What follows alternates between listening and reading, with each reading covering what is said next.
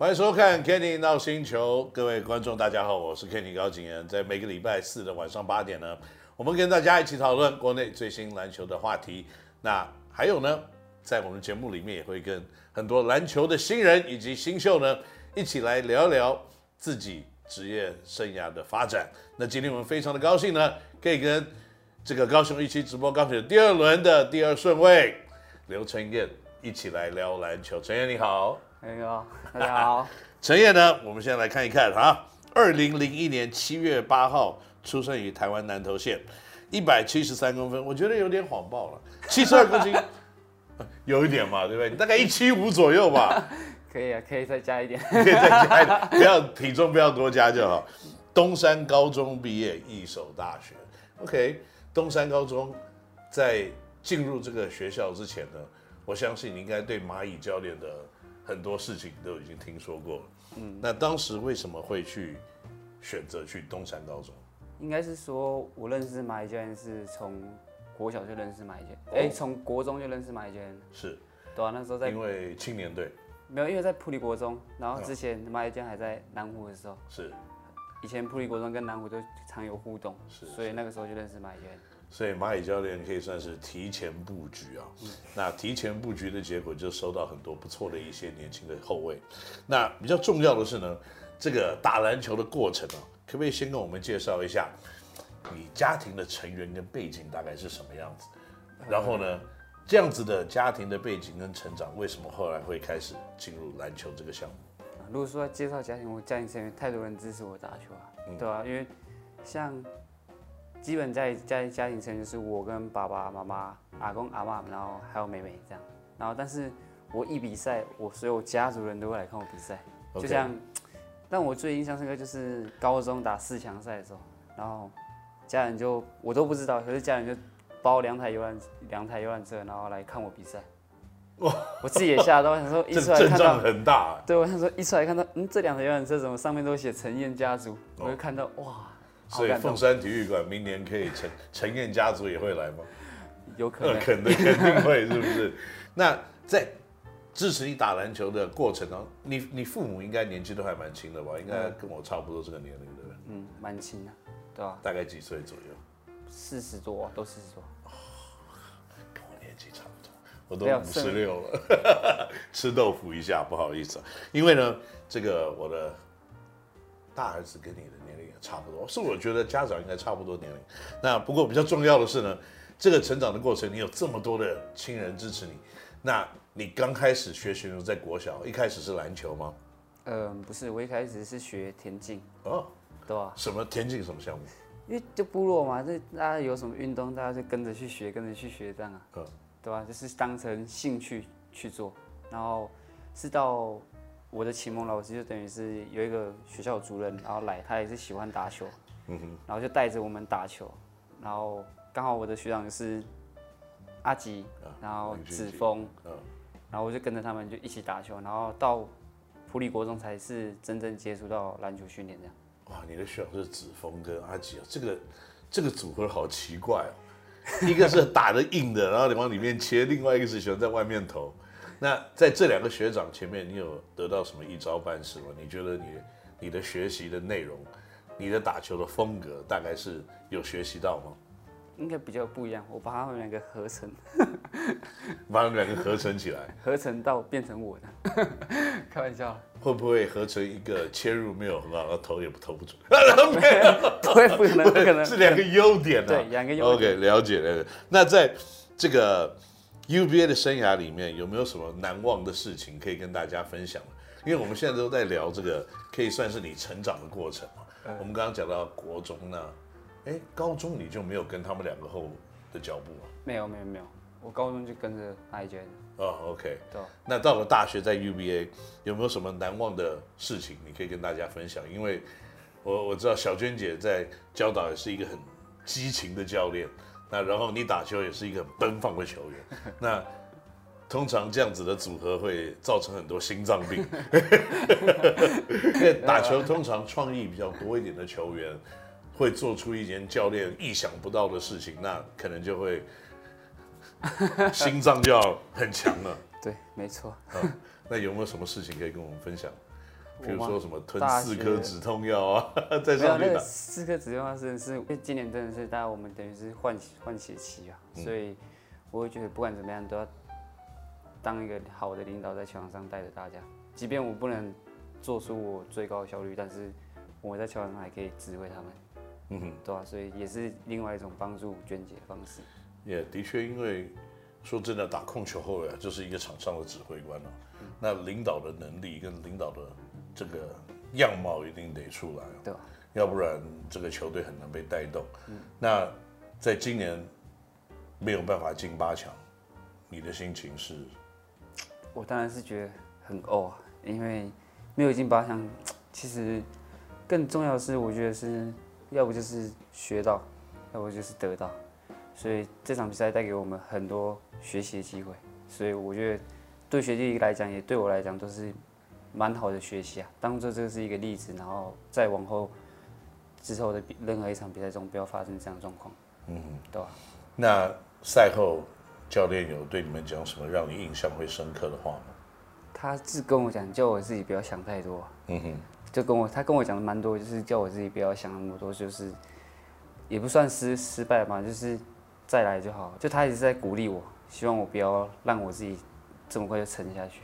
是，对啊，所以我们两个就等于是我们两个是互相帮忙这样的。的确，因为你知道篮球是一个投不进的运动，因为能超过命中率五成以上的投进，已经算是你非常的厉害，而且那是两分球。那那种没人守你的，你可以投进七成罚球，已经算是不错。那三分球更不用讲，就四成以下，所以这是一个不进。就是球会不进比较多的一个运动，那他就是从一次又一次的失败里面取得经验。那去年的这样子的一个经验，让你有得到什么？你认为说可能在你接下来打篮球比较宝贵一点的想法吗？跟经验呢？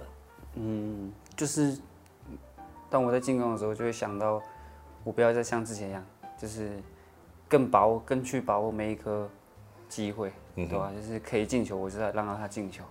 告一直告诉我自己，我是最好的，一定要一定要进球，这样。嗯哼，嗯哼。那当时为什么从东山毕业了以后，你会选择跟随着小娟姐来一手？